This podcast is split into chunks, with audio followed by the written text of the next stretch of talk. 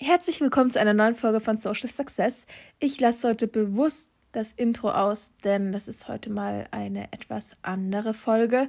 Heute ist ja eigentlich der Motivation Monday dran und ich bin ehrlich zu euch, heute Nacht, ähm, also von Sonntag zu Montag, ist etwas passiert, was ich so noch nicht erlebt habe, wo ähm, ja, es war eine sehr lange, schwierige Nacht, sage ich mal, weil ich Angst hatte, einen geliebten Menschen zu verlieren. Und deswegen dachte ich mir, ich mache ein bisschen Real Talk und spreche mal darüber. Aber es klingt jetzt so negativ, wenn ich sage, wie kurz das Leben ist. Das, darauf will ich gar nicht hinaus. Das Leben ist toll. Aber vielleicht darauf, ähm, dass man das Leben, also nicht so in den Tag hineinleben sollte, sondern dass das Leben halt so kurz ist, dass man es wirklich für sich nutzen sollte. Ich denke, du weißt, was ich meine, worauf ich hinaus möchte. Und deswegen lasse ich das Intro auch raus. Mm. Und es geht halt einfach darum, dass ich der Meinung bin, dass viele Menschen oder jeder Mensch hat irgendwo eine Bestimmung. So.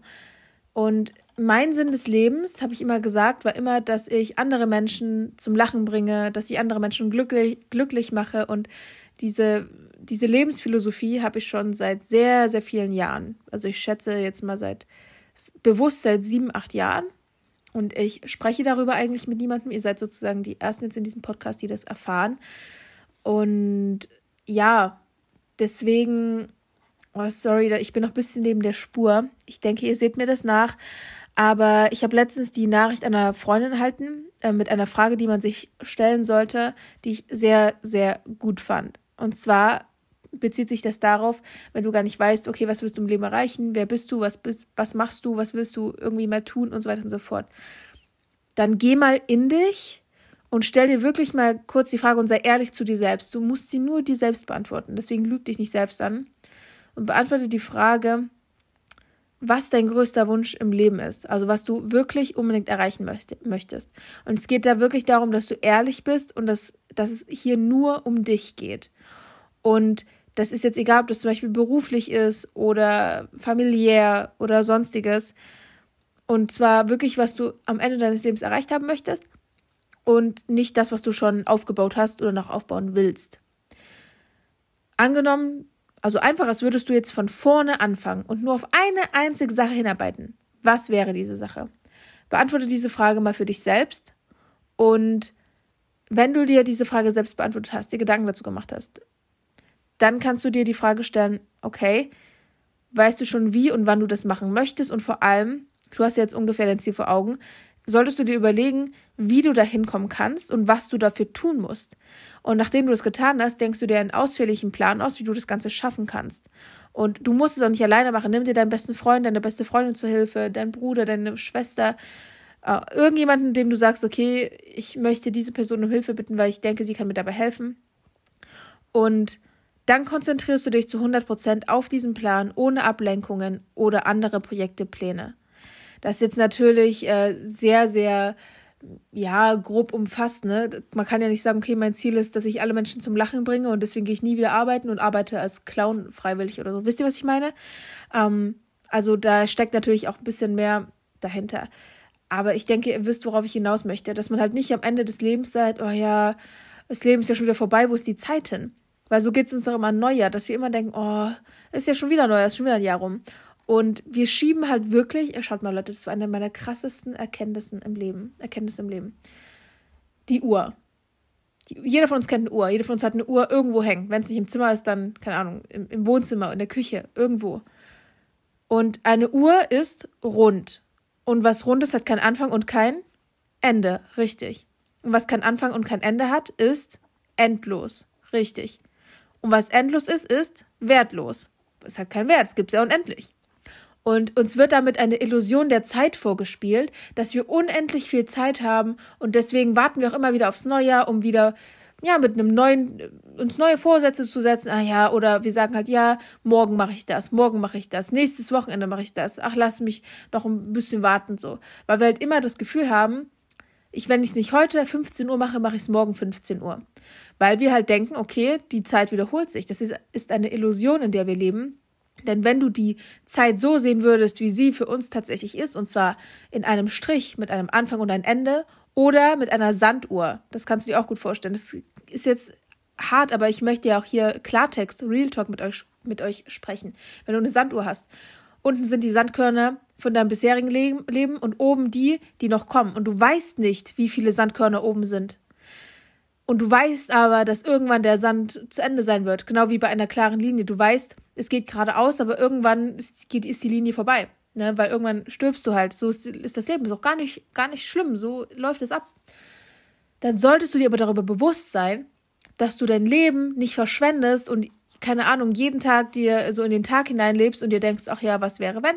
Und am Ende deines Lebens merkst, dass du dein komplettes Potenzial verschwendet hast. Und ich weiß, das ist jetzt hart, das so zu sagen und so zu hören, aber ich möchte, dass du dein Potenzial nicht verschwendest, sondern dass du für, weshalb auch immer du auf die Welt gekommen bist, dass du das, was dich glücklich macht, was deine Mission ist, auch umsetzt.